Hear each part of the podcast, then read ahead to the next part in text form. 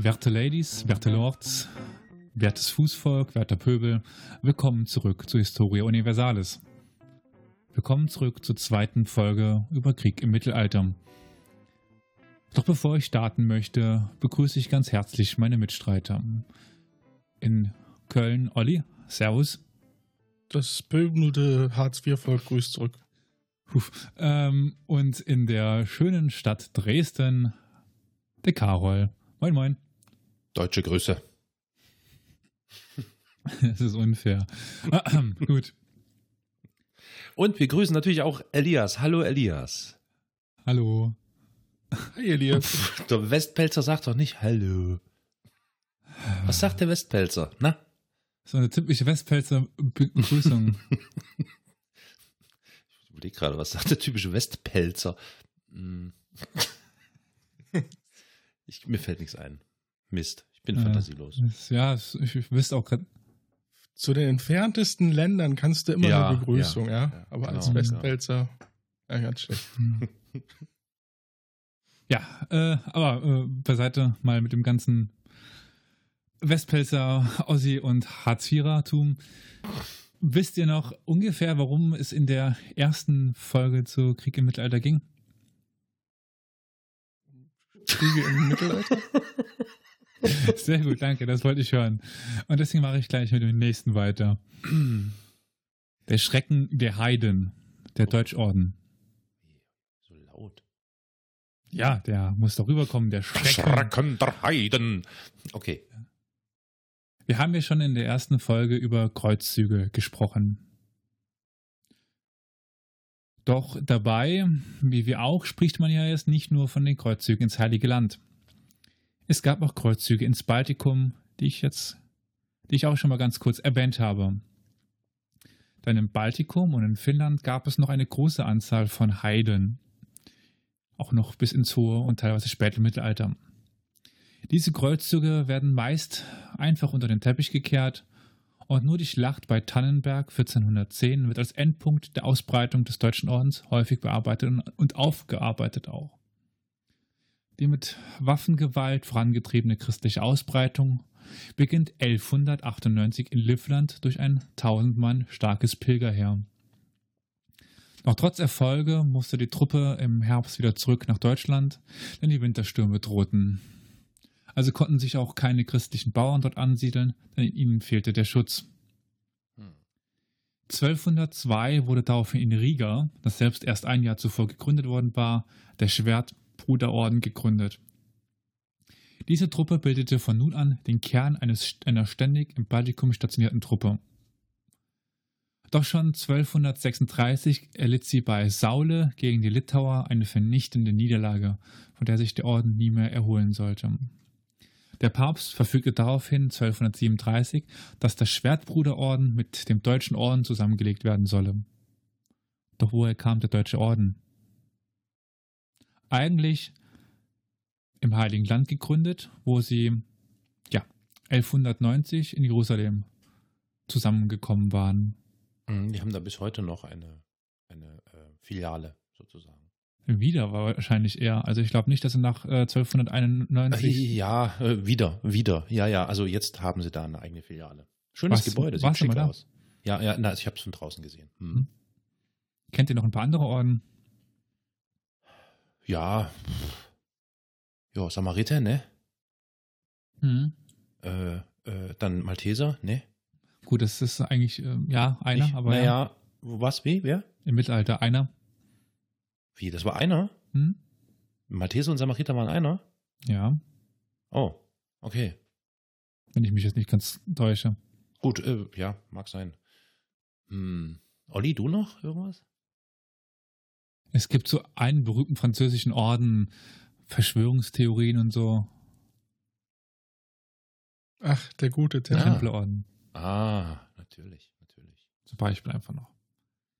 Ja, gut. Äh, Herzog Konrad von Masowien hatte den Deutschen Orden 1231 in das Kulmerland geholt, damit sie dort gegen die Preußen kämpfen konnten. Die Preußen waren Heiden. Hm. Schon bald baute der Deutsche Orden durch päpstliche und kaiserliche Privilegien eine eigene Territorialmacht auf. Das Kulmerland liegt, ja, Man könnte jetzt sagen, da wo früher Deutschland auch, auch mal war.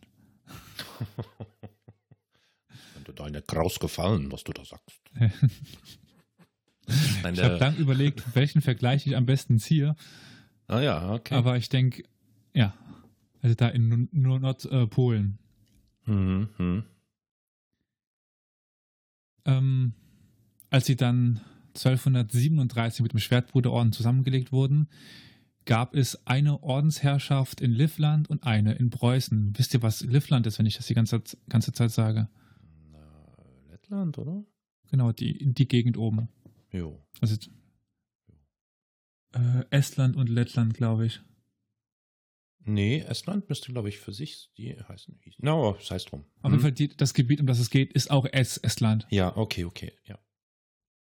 Ähm, und dazwischen, wenn man sich das ja auf der Karte vorstellt, also wir haben dann ja Preußen und wir haben Livland. Und dazwischen liegt Litauen. Mhm.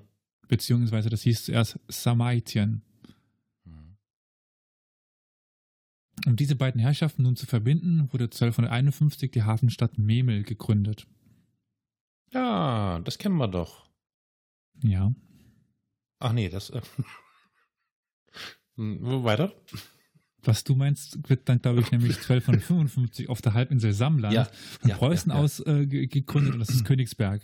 Ja, ja, ja. Nee, nee, ich mein, Was meinst du denn jetzt? sorry, ich habe Memel gehört und hab, Memel. das kennen wir doch und dann jetzt wie Mhm. wo ich das kenne. Ach so, du meinst äh, von ja, der ja. Bis zum. Genau, oh Gott, oh Gott. Ja. Mhm. Ja, ja genau. Gut, dass ich überhaupt gar nicht weiß, wie, wie, wie ihr Text geht. Ich bin ja schon, schon froh drüber. Ich, äh, mir, ja, mir ist auch nur Memel ein Begriff gewesen. Genau. Also jetzt Königsberg. Königsberg kennt man ja auch noch und Eine Enklave. momentan eine russische. Ja.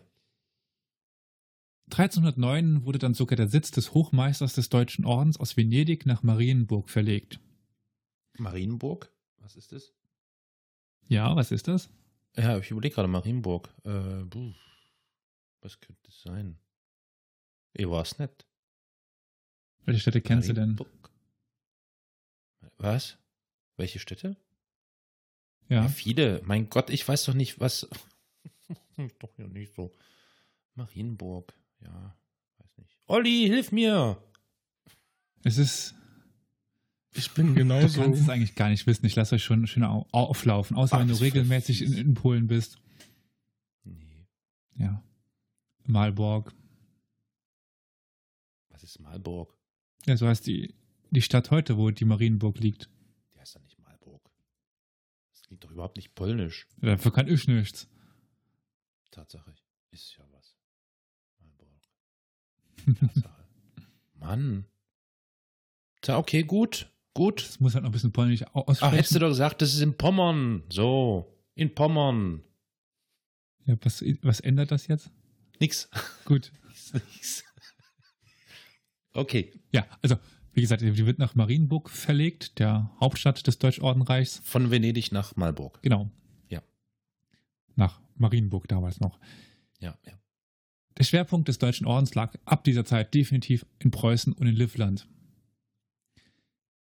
Militärisch waren die Ordenskämpfer den heidnischen Kämpfern zu dieser Zeit überlegen.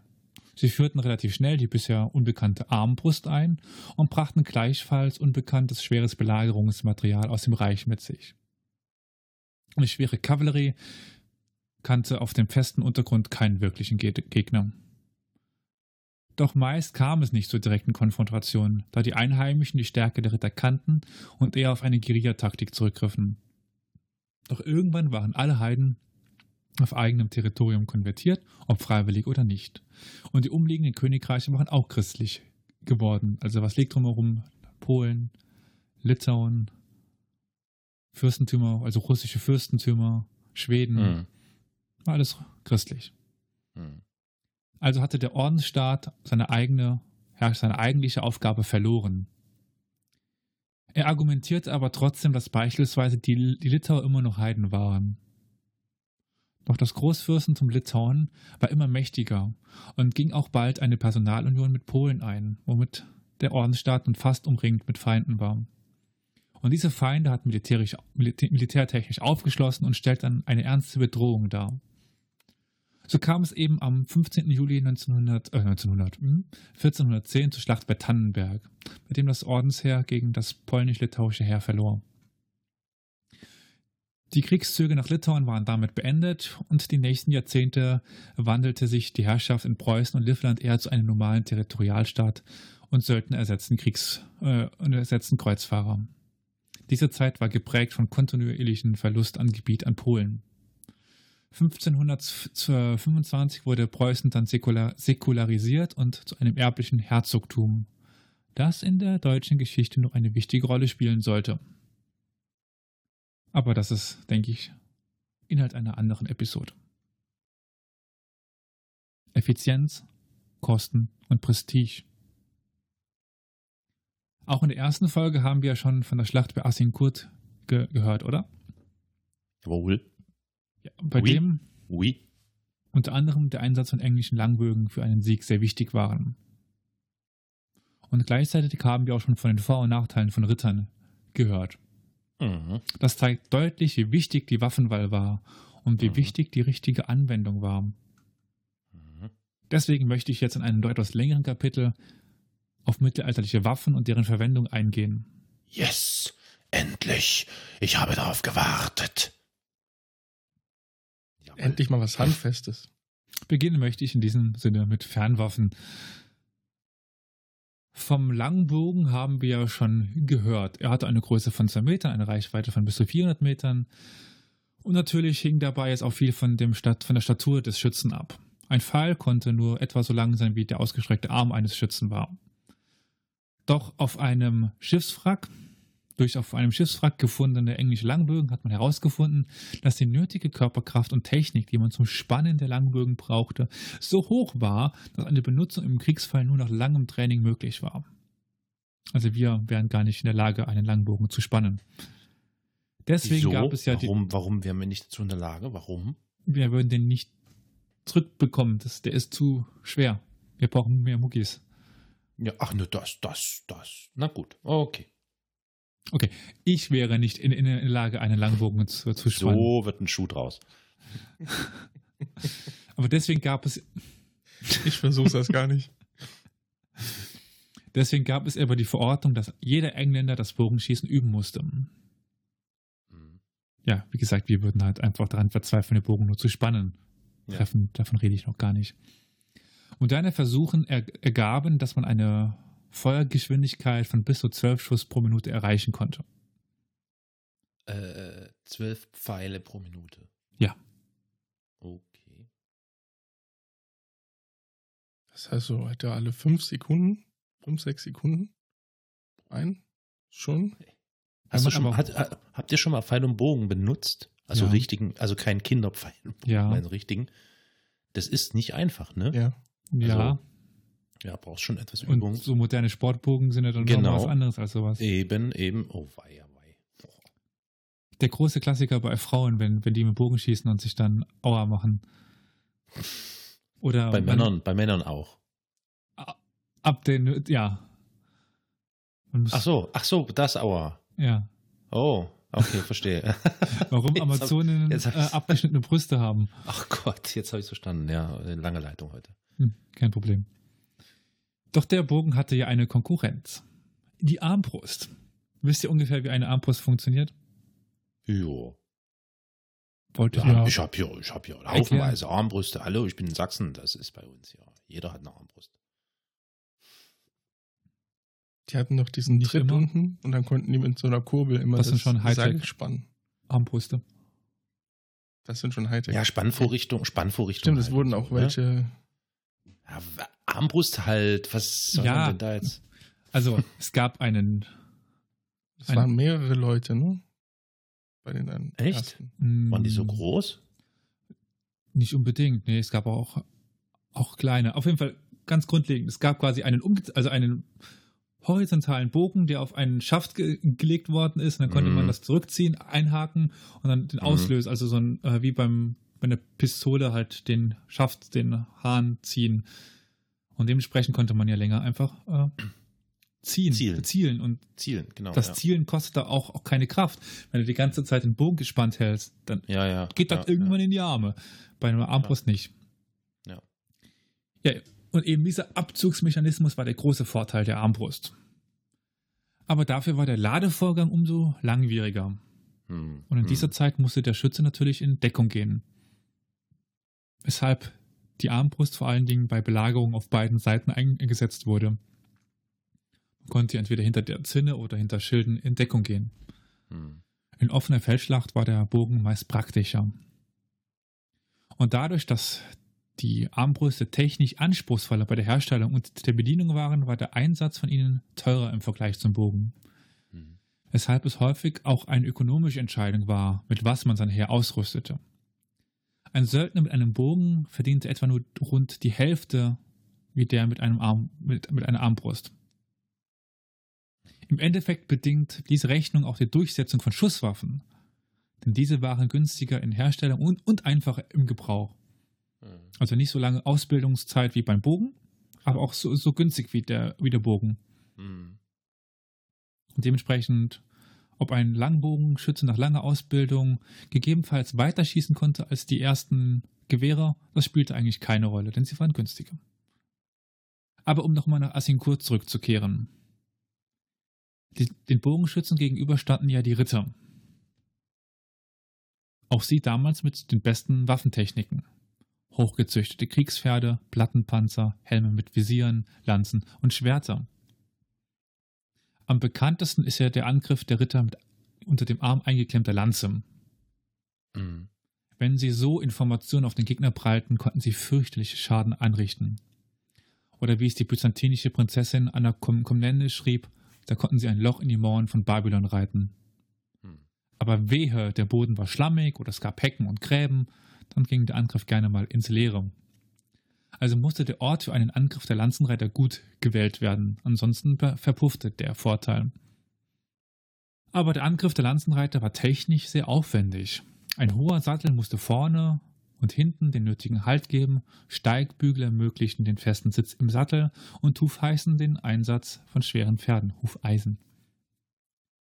Beim Anreiten brauchte der Ritter viel Erfahrung und viel Übung. Das Pferd wiederum musste gegen den eigenen Fluchtinstinkt ankämpfen, denn Pferde sind ja Fluchttiere. Also alles gar nicht so einfach. Und es wurde im Laufe der Geschichte immer komplizierter. Die Lanzen wurden immer länger und damit schwerer. Bald konnten sie erst kurz vom Aufprall gesenkt werden, da sie sonst nicht mehr zu erhalten gewesen wären. Doch meist zersplitterten die Lanzen beim ersten Angriff. Der Ritter musste also eine zweite Waffe mit sich führen, das Schwert. Also ich glaube, jedem ist bewusst, dass das Schwert keine Erfindung des Mittelalters ist. Aber Jo. es ist keine Waffe, sonst keine Waffe so mit dem Rittertum verbunden wie das Schwert, oder? Stimmt, stimmt. Naja, also man könnte jetzt natürlich noch in den asiatischen Raum schauen. Ne? Da ist das Schwert ja nun auch nicht zu verkennen.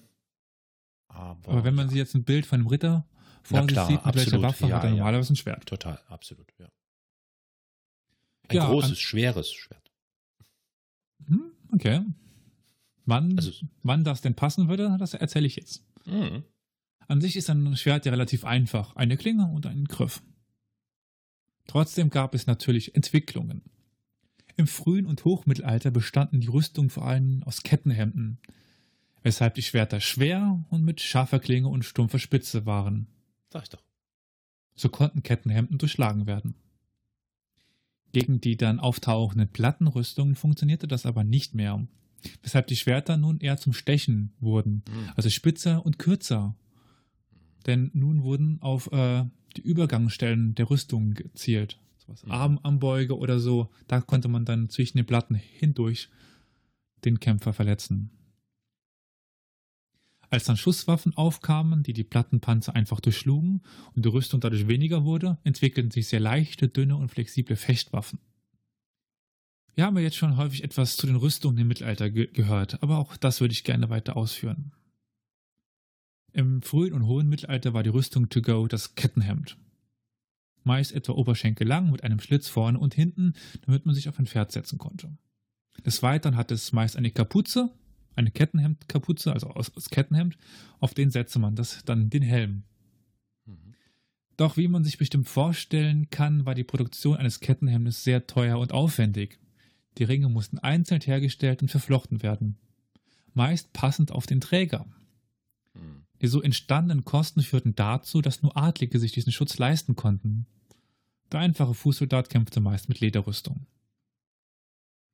Im 14. und 15. Jahrhundert wurden dann die Plattenrüstungen entwickelt, die aus, einz die aus einzelnen durch Gelenke verbundenen Metallplatten bestanden.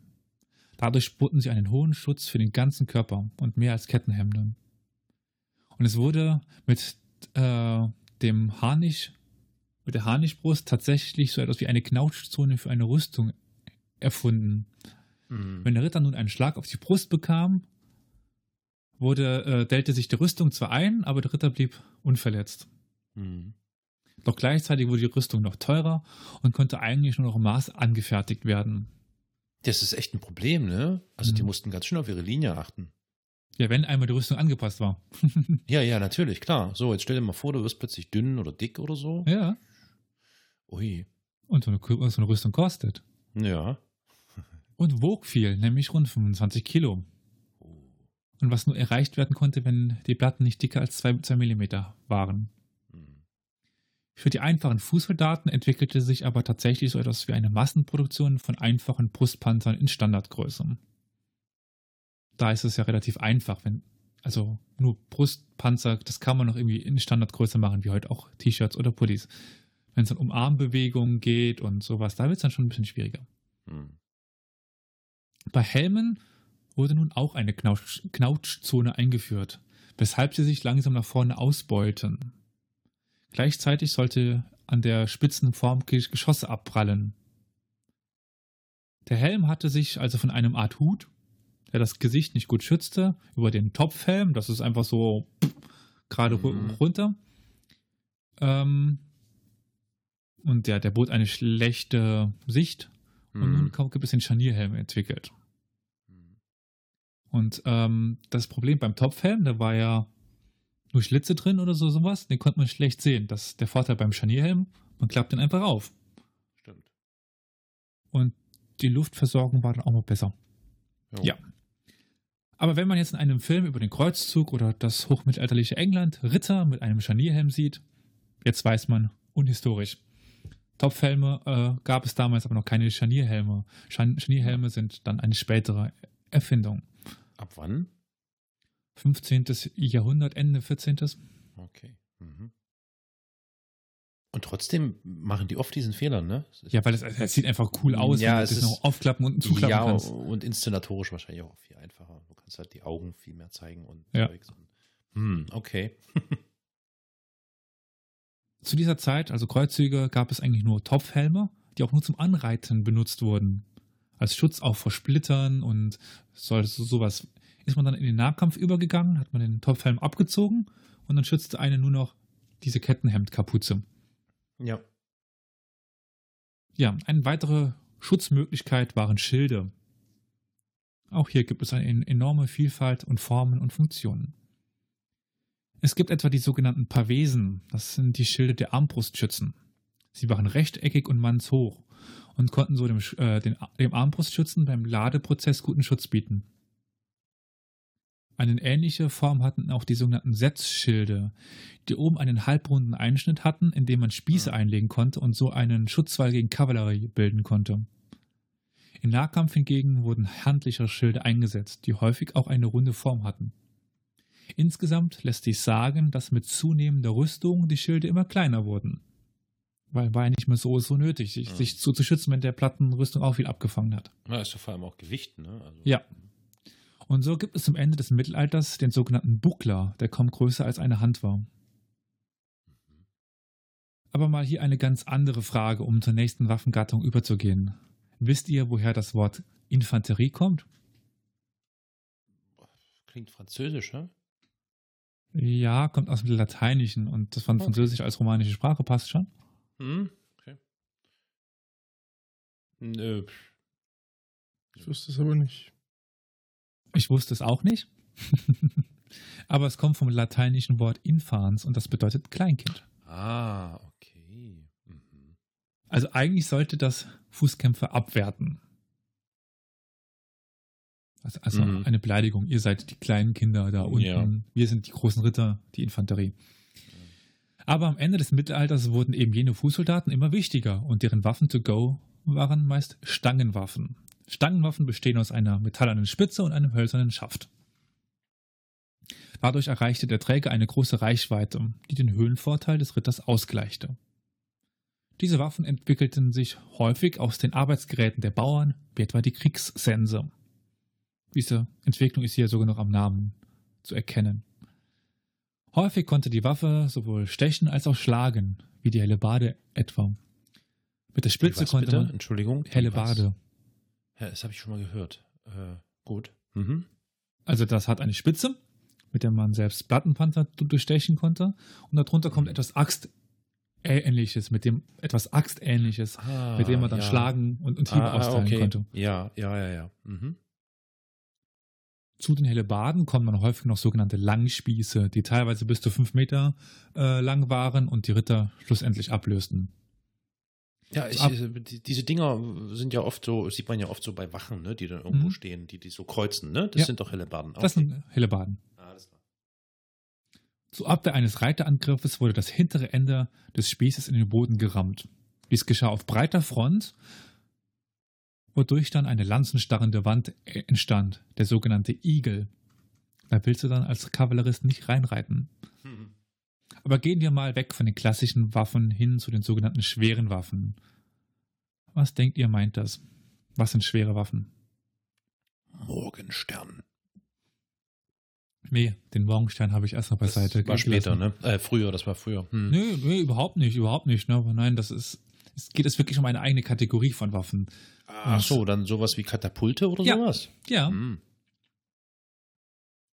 genau, sagen wir einfach mal mittelalterliche Artillerie, Belagerungsgeräte oder auch Katapulte. Mhm. Mittelalterliche Autoren unterscheiden leider nur sehr selten zwischen den verschiedenen Arten von Katapulten und nennen alles Ballista. Aber grob gesagt gibt es zwei Arten von Katapulte. Mangen und Blieden. Sagt euch das was? Muss passen. Blieden kennt ihr wahrscheinlich, Von den Namen Blieden her sagen nicht. euch wahrscheinlich unter einem anderen Namen äh, etwas. Trebuchet. Sagt euch das was? Ja, das sagt mir was. Das sind Ja, Blieden. natürlich. Aber fangen wir mal mit den Mangen an. Das ist, ähm, hatten einen Wurfarm, der mit Hilfe von Torsionsspannung gegen einen Querbalken beschleunigt wurde. Was heißt das? Also, Ja, nur versuch mal zu erklären. genau. Ihr habt einen Stamm, der gerade nach oben steht. Kennt man ja als Kind, wenn man im Wald spielen war oder so. Und den zieht er jetzt zum, zum Boden. Also Kinder, nochmal für euch, also ihr da draußen. Mm, Wald, das war früher das Grüne, wo so frische Luft war. Manchmal haben da auch noch Tiere gelebt. Und da konnte man aus Stöcken und Holz Sachen schnitzen zum Beispiel. Okay, weiter? Ja, genau. Das, was Cowboy sagt. Und naja, jetzt ist ja Druck oder Spannung auf diesem Ast. Und wenn man den jetzt loslässt, dann äh, schleudert er nach vorne. Mhm. Und der schlägt er dann, wenn er quasi wieder auf gerade geht, also auf, äh, auf rechten Winkel, dort steht dann Mhm. ein Balken, gegen den er schlägt. Und feuert dann den, den, den Stein ab. Könnt ihr euch das vorstellen? Na klar. Na klar, na klar. Das sind Mangen. Mangen konnten im Durchschnitt einen 30 Kilo Stein etwa 400 Meter weit schießen. Hä, aber ist das nicht ein Trebuchet? Nein, Ist ach, mit mit mit dem Ziehen, ja. Hm. Seil sind da nämlich, unten. nämlich Blieden bzw. Trebuchets waren, also Trebuchet ist eine gewisse Art von Blieden. Es waren Hebelwurfgeschütze und Mhm. arbeiteten über einen Hebel, der auf einem Ja, Querbalken an, angebracht war. Okay. Auf der einen Seite des Hebels ruhte das Geschoss, auf der anderen eine Gegenkraft, etwa Körperkraft oder das Gewicht eines Steines, wie bei der Trebuchet. Ja.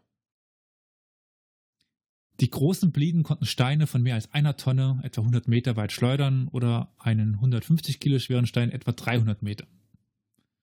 Verschossen wurde neben klassischen Steinen eigentlich fast alles. Tierkadaver, Brandsätze, Fäkalien oder auch Menschen. Tot oder lebendig. Die großen Blieden waren natürlich auch teuer, weshalb konnten sie auch zusammengebaut und mitgetragen werden. Und diese Blieden bekamen auch Namen, zum Beispiel Kriegswolf oder schlechter Nachbar. Bei einer Belagerung, ich denke, das ist die Situation, bei der uns Katapulte am bekanntesten sind, wurden diese nicht nur zum Zerstören von Belagerungsanlagen verwendet, äh, von Befestigungsanlagen verwendet. Katapulte wurden auch bei den Verteidigern gegen die Angreifer eingesetzt. Ich denke, jeder kennt die, die Szenen aus Herr der Ringe beim äh, Minas Tirith.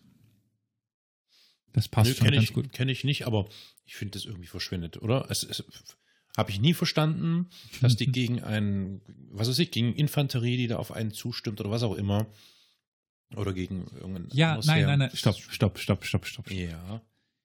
Du kannst sie auch einwenden, äh, anwenden, um die anderen Belagerungsgeräte zu zer zerschießen. Ah, okay. Ah. Gut, aber na gut, ja, weil Oder man sieht um das ja doch. Deine Toten aus der Stadt zu schießen, die Krankheiten haben und die dann den Gegnern beim Lagern zu. Zu- zu- zu schießen. Oder so um Feuer zu rein. schießen.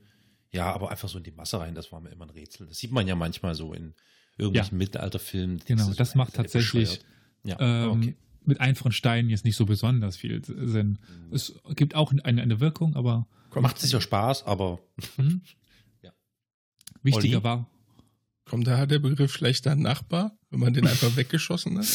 Ich weiß nicht, wo, woher der, der Name kommt, aber wer den auf jeden Fall in der Nachbarschaft hatte, das war ein, mm, ein schlechter Nachbar. Ich glaube, der schlechte Nachbar hat einem häufig dann das Haus zerschossen. ja. Also wichtig, am, am wichtigsten war der Einsatz von defensiven Katapulten gegen andere Belagerungsgeräte, sei es Belagerungstürme oder Mhm. Katapulte, die so zerschossen werden konnten. Ja, aber eben diese Oh, Entschuldigung, Holzer. ich muss mal, äh, sorry, sorry, mir fällt gerade noch eins ein. Ja, Was mich, was mich noch interessiert, also schon immer irgendwie mm, interessiert hat, ist die Frage, wie die zielen konnten. Gab es Mhm. da eine Zielvorrichtung oder so? Oder haben die einfach so Pi mal Daumen Erfahrung? Kreuz? Erf Erfahrung. Erfahrung. Training wahrscheinlich auch, aber man, da brauchst du aber großes Gelände, um zu trainieren. Ja, sagen wir mal so, es gab auch, also so als Ver- Verteidiger hattest du gewisse Marken in der Gegend, die du kanntest. Und dann wusstest du, was du ungefähr Mhm. machen musstest, um, dahin zu schießen. Okay. Bei Mauern, also auf, als offensive Waffe, hast du dich eingeschossen. Gut, das stimmt, ja, das stimmt, das stimmt. Ja, aber trotzdem, ist schon, ja, okay, gut. Hm? Es ist keine moderne, hochpräzise Waffe. Nein, nicht. gewiss nicht, gewiss nicht. Aber es, wie erwähnt, gibt es ja auch diese Belagerungstürme. Also hölzerne Mhm. Belagerungstürme, die an die Mauern herangefahren wurden. Dann konnten die Angreifer den Höhenvorteil der Verteidiger ausgleichen und von oben auf diese herabschießen. Gleichzeitig konnten die Mauern über herausgeklappte Brücken erreicht werden. Solche Türme wurden beispielsweise bei der Belagerung von Jerusalem 1099 eingesetzt. Mauern konnten aber nicht nur überwunden werden, sondern auch untergraben. Zu diesem Zweck wurden Mineure eingesetzt, die Stollen unter die Mauern gruben, damit diese einstürzten. Zum Schutz dieser, Graben, äh, dieser Grabungsarbeiten wurden sogenannte Katzen eingesetzt. Mo- Mobile Dachkonstruktionen, die über die jeweilige Stelle gestellt wurden.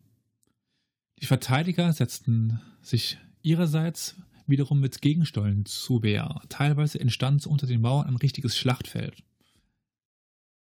Die verletzlichsten Stellen eines Befestigungssystems waren natürlich die Tore. Gegen diese gingen die Angreifer etwa mit sogenannten Ramböcken vor. Was Ramböcke sind, denke ich, brauche ich nicht zu erklären, aber mit diesen ging man nicht nur gegen Tore vor, sondern auch gegen Mauern. All diese schweren Waffen wurden aber durch, Neuerung, durch eine Neuerung irgendwann abgelöst, den Kanonen. Erste Kanonen tauchten 1320 in Europa auf. Doch wirklich sinnvoll waren sie zu Beginn nicht, sondern eher von psychologischer Wirkung. Erst Mitte des 15. Jahrhunderts konnten neuartige Kanonen bei Belagerungen sinnvoll eingesetzt werden. Welchen Wandel sie im Befestigungsbau ausgelöst haben und wie sie sich selbst weiterentwickelt haben, ist aber eine andere Geschichte und gehört hier nicht mehr hin. Möchte ich noch etwas zu Waffen sagen oder wissen? Nicht, dass ich jetzt zum nächsten Kapitel springe und äh, dann mache ich mal weiter. Exzess als Gewohnheit. Ich habe Akte der Grausamkeit und Abscheulichkeit gesehen und von ihnen gehört, wie sie noch nie ein Mensch gesehen oder gehört hat. Jedes Mal, wenn sie mir in Erinnerung kommen, zittert mein ganzer Körper. Mal als Frage, von wann denkt ihr ist dieser Brief? Das ist ein Auszug aus einem Brief. Exzess. Exzess. Ich meine, hätte ich euch das jetzt einfach nur so vorgelesen, ohne dass ihr wüsstet, in welcher Episode ihr, Ja, seid, hättet ihr wahrscheinlich auf Ersten oder Zweiten Weltkrieg getippt, oder? Das, ja, stimmt, tatsächlich, ja. Hatte ich kurz überlegt, ob, aber dachte mir so, nee, kann eigentlich nicht sein. Ja. Also, 30-jähriger Krieg, so. Noch früher, 100-jähriger Krieg. Aha, 1444. okay. Aber er kommt uns auch sehr modern vor. Hm. Die Symptome, die er beschreibt, Ja. kennen wir alle. Ja. Wir haben jetzt aber auch davon gehört, dass beispielsweise Ritter nicht, nicht getötet wurden und gefangen genommen wurden. Ja, Krieg im Mittelalter war sicherlich nicht nur Verrohung und Gewaltexzess. Aber wie wurde denn Krieg im Mittelalter überhaupt wahrgenommen, also von den Teilnehmenden? Das versuche ich jetzt mal zu beantworten, auch wenn es sicherlich nicht ganz einfach ist. Das denke ich mir, ja. Krieg galt als normaler Teil des irdischen Daseins. Es gehörte von Menschenbeginn dazu. Nach der Theorie galt Krieg als gerecht, wenn er drei Kategorien erfüllte. Er musste von einem legitimen Autorität ge geführt werden, wie etwa einem König. Mhm. Er musste einen gerechten Grund haben und von den Kämpfenden mit rechten, inter, mit rechten Intentionen ausgefochten werden. Also ziemlich schwammig, oder? Jo, allerdings. Und außerdem war nicht Krieg schlecht, sondern die Menschen. Und daher stellte man sich den Krieg als geordnetes und regulierbares Phänomen dar. Zwei Parteien fochten ihre Probleme untereinander aus. Hm. Dabei war es mitunter ganz normal und unproblematisch, dass der Gegner Hab und Gut äh, zu Schaden brachte. Man zielte sogar darauf ab, der anderen Partei möglichst viel Schaden an Hab und Gut zuzufügen. Und wenn durch Ernteausfälle Menschen starben, dann war das Intention und kein Kollateralschaden. Als Beispiel will ich hier wieder den nun viel zitierten Hundertjährigen Krieg benutzen. Zu Beginn setzte Edward III. gezielt sogenannte Chevauchés ein. Das waren Kriegs- und Zerstörungszüge, die nur darauf aus waren, zu plündern, rauben und zu zerstören. Und zu zerstören der, die ökologischen, die ökonomischen Grundlagen des französischen Königs. Bei einer Belagerung wiederum war es üblich, dass eine Stadt, die sich ergab, ihre Kapitulation selbst verhandeln konnte. Musste die Stadt aber gestürmt werden, dann stand es den Siegern zu, mit den Bewohnern zu machen, was sie wollten. Massaker nach einer Eroberung waren also nicht selten.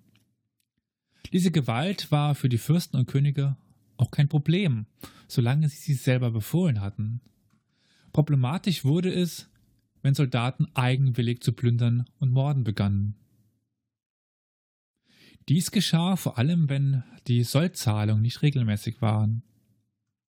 Und da sind wir auch wieder beim Hundertjährigen Krieg. In diesem wurde ja der Einsatz von Söldnerheeren gang und gäbe. Dadurch wurde dies aber auch zu einem großen Problem, die Söldnerheere.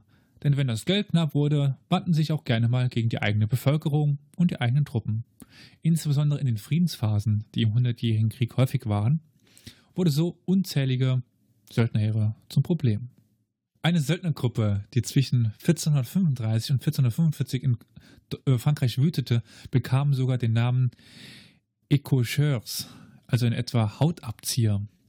Die Hm. Gewalt solcher Truppen ging so weit, dass sie Säuglinge entführten, um Lösegeld zu erpressen. Kinder in Kisten sperrten, bis sie verhungerten. Männer gleichfalls in solche Kisten sperrten, auf denen sie dann ihre Frauen vergewaltigten. Als 1448 der Anführer der Écouchés den König um Gnade bat, hieß es nur lapidar, man habe nur das getan, was man in der damaligen Zeit gewohnt war zu tun. Die Menschen kannten gar nichts mehr anderes und waren tatsächlich daran gewöhnt. Sie erfuhren auch seit Jahren keinen Schutz mehr durch Adlige oder den König. Dieser hatte schon 1355 allen Bewohnern Frankreichs erlaubt, sich selbst zu bewaffnen und gegen Plünderer zur Wehr zu setzen. Gewalt war allgegenwärtig. Man konnte also entweder bezahlen, fliehen oder sich zur Wehr setzen. Doch letzteres bezahlte man oft mit dem Leben, weshalb viele Regionen in Frankreich menschenleer wurden. Ja, und damit bin ich am Ende angekommen mit der Episode zu Krieg im Mittelalter oder zu Das ist Aspekten. wirklich dann ernst, ey, mit solchen. Boah, gibt's nicht noch irgendwas schön? Naja, okay, wir reden über Krieg von Krieg? Ja, Ja, ich weiß. Eieiei, ich dachte, es kommt noch irgendwie irgendwas. Ach, verdammt. Nee, ist halt Krieg, ne? leid. Das, nee, ist schon richtig, ist schon korrekt, ist eigentlich voll, ist eigentlich voll korrekt, weil Krieg ist ja nun wirklich irgendetwas, also etwas Unvorstellbares. Also selbst, also ich finde es wirklich schrecklich und ich finde es grausam, nur allein Ja, das zu hören. ja. Das ist hunderte von Jahren weg, weit, weit weg. Und du hörst und weißt, wie brutal und schrecklich das gewesen sein muss. Absolut. Und, ähm, und das zieht sich halt irgendwie wirklich, es ist halt, oh fuck, Alter. Dann tut mir leid, dass ich dich so runtergezogen habe. Nö, nein, äh, ich habe da mal, ich habe da mal, ich habe da jetzt vor ein paar Tagen so eine lustige Karikatur gesehen. Treffen sich zwei Planeten im Weltraum und der eine sagt so, na, wie geht's dir? Und der andere so, ach, mir geht's schlecht, ich habe Ich hab Menschen. Menschen. Ja, genau. Und der andere sagt so, ah, ist nicht schlimm, hatte ich auch, geht vorbei.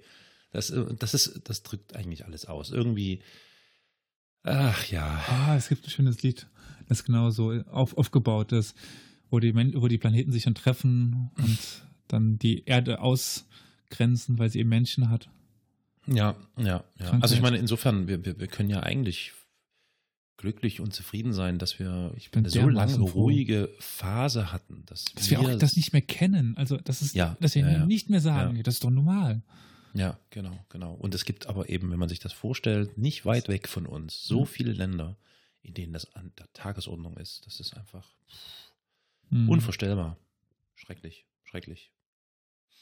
Ja, aber es ist wirklich äh, sehr interessant und augenöffnend. Vielen Dank dafür.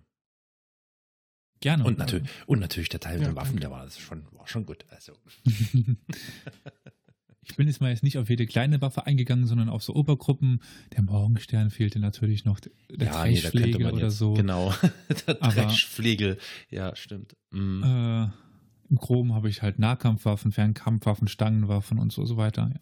Einfach so ein bisschen querbeet mal erzählt, Ja. was es denn da so gab. Ja, ja, ja. Sehr interessant auf jeden Fall. Merci beaucoup für diese interessante Thema. Rien. Ja.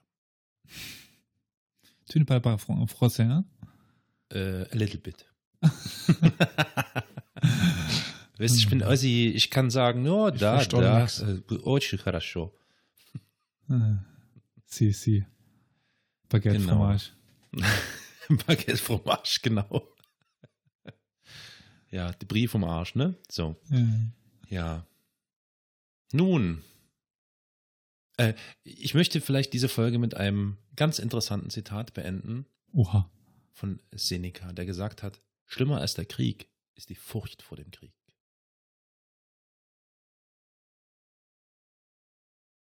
Das ist ganz leise. Gut so, gut so, schön, schön leise. Äh, So, äh, Feedback-Blog war. ja. Okay. Also, wie erreicht man uns? Einfach un uns googeln, dann findet ihr es schon. Nein, also www.historia-universales.fm. Dort findet ihr schon mal zentral alle möglichen Arten und Weisen und Möglichkeiten, uns zu erreichen. Zum Beispiel in den Kommentaren, zum Beispiel podcast at historia-universales.fm, unsere Mailadresse. Dort findet ihr aber auch unseren Twitter-Account, der wie folgt lautet. At Geschichtspot. Und dort könnt ihr uns dann folgen, antwittern, äh, was auch immer ihr wollt. Aber auch unseren Facebook-Account. Jo, da ist es der Händel Geschichtspodcast oder unser Name Historia Universal. Und natürlich gibt es auch noch einen YouTube-Channel und da findet ihr uns. Und äh, Historia Universalis, der Geschichtspodcast. Und zu guter Letzt könnt ihr auch noch zum guten alten Telefon greifen und äh, uns eine Nachricht auf dem Anrufbeantworter hinterlassen unter der Rufnummer. Das ist unfair. 0351. Alles gut, du warst schneller. 0800, das ist unfair. Okay. Nein, es ist die 0351 841 686 20. Ja, ich denke, das sind die wichtigsten Möglichkeiten, uns zu erreichen. Hören könnt ihr uns auf Spotify, auf unserer Webseite, Apple Podcasts, Deezer, YouTube. Ich denke, es gibt genug Möglichkeiten, uns zu hören. So ist es. Und bewertet uns, gebt uns Sterne, gebt uns Rezensionen, kommentiert viel, zeigt uns, dass ihr uns hört. So, Ja. gute Nacht. Tschüss. Gute Nacht. Tschüss. Ciao.